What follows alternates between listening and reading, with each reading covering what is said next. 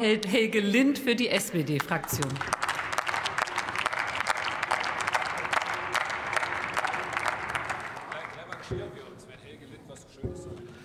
Auch, auch ohne Regie. Schön, Sie zu sehen, Frau Präsidentin, liebe Kolleginnen und Kollegen. 333 äh, Demokratie. Ich möchte, dass Sie das merken. Wenn Sie sich gar nichts merken von dieser Rede, möge das aber hängen bleiben als Assoziation mit der Deutschen Welle. Sie werden es nachher noch mitbekommen, warum. Und ich sehe auch Herrn Limburg auf der Tribüne und Frau Massing wird sicher auch zugucken. Sie dürfen das auch in der internen und externen Kommunikation verwenden. Sie müssen es aber nicht. Wenn wir von der deutschen Welle reden, ist es, glaube ich, wichtig, sich mit zwei Bildern, zwei Impressionen klarzumachen, welche Bedeutung sie hat.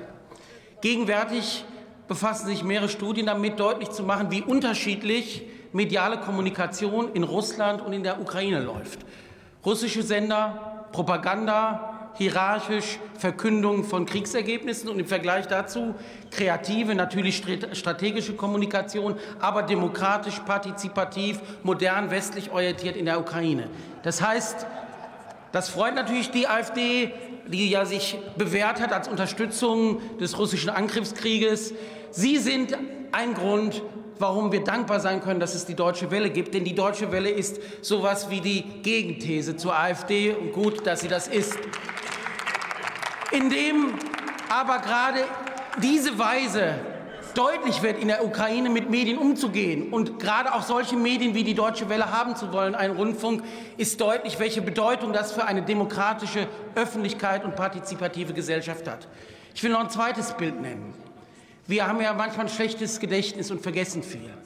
In der Vergangenheit waren deutsche Medien, erst recht in der NS-Zeit, im Dritten Reich, solche, die den Terror unterstützt und verkündeten, die für andere Länder damit verbunden war, dass es Kriegssender waren, die sogar im Kaiserreich nach dem Prinzip funktionierten, einem deutschen Wesen soll die Welt genesen.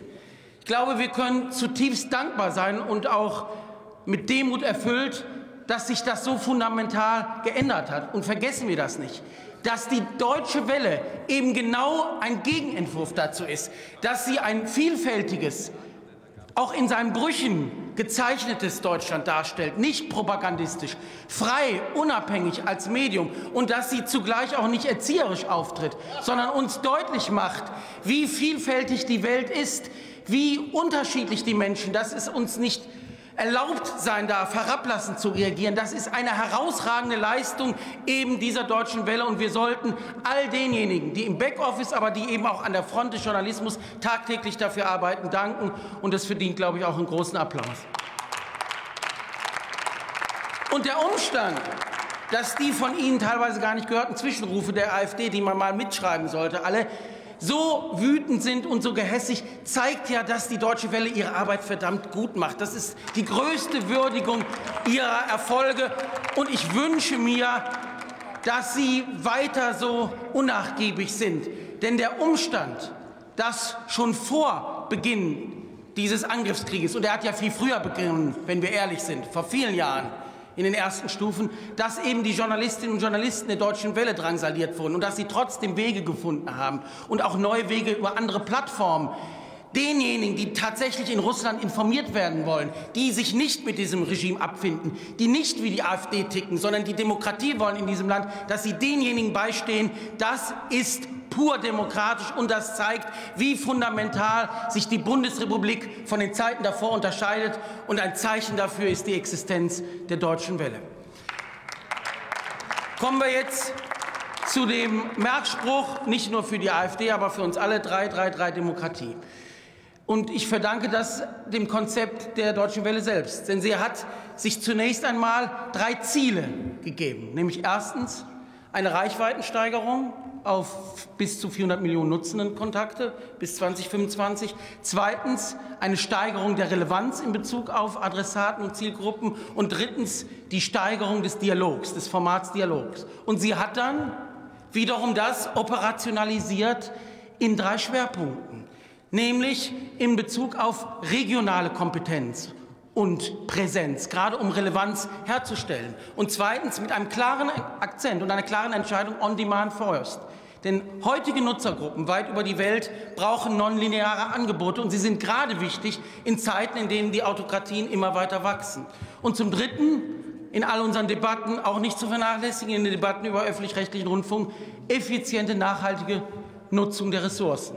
Jetzt komme ich zum dritten Dreierschritt. Unsere Aufgabe wird jetzt sein, entsprechend dem Koalitionsvertrag eben den Ausbau dieser Deutschen Welle und der Deutschen Welle Akademie erfolgreich und kontinuierlich fortzusetzen. Es wird zweitens die Aufgabe sein, gerade wo jetzt die BBC eben nicht mehr Stimme Europas ist, dazu beizutragen, dass die Deutsche Welle zusammen mit der französischen Schwester genau das sein kann. Ein solches europäisches Narrativ in einer multipolaren Welt mit einem akuten, dringenden Systemwettbewerb. Und drittens vergessen wir das nicht. Wir wollen doch ein Einwanderungsland sein. Jedenfalls viele. Ein Teil dieses Parlaments will es nicht, aber die meisten wollen es. Und ein solches Einwanderungsland, das ja auch Einwanderinnen und Einwanderer will und Fachkräfte, das braucht Brücken. Und wer, wenn nicht die Deutsche Welle, kann eine solche Brücke sein und einen solchen Kontakt herstellen?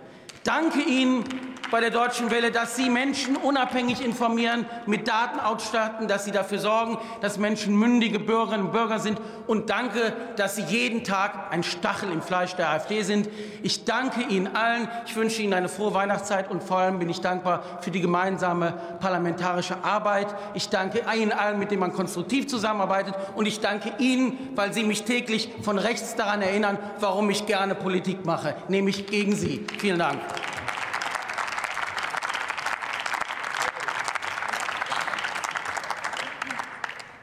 Das Wort erhält Martin Renner für die AfD-Fraktion.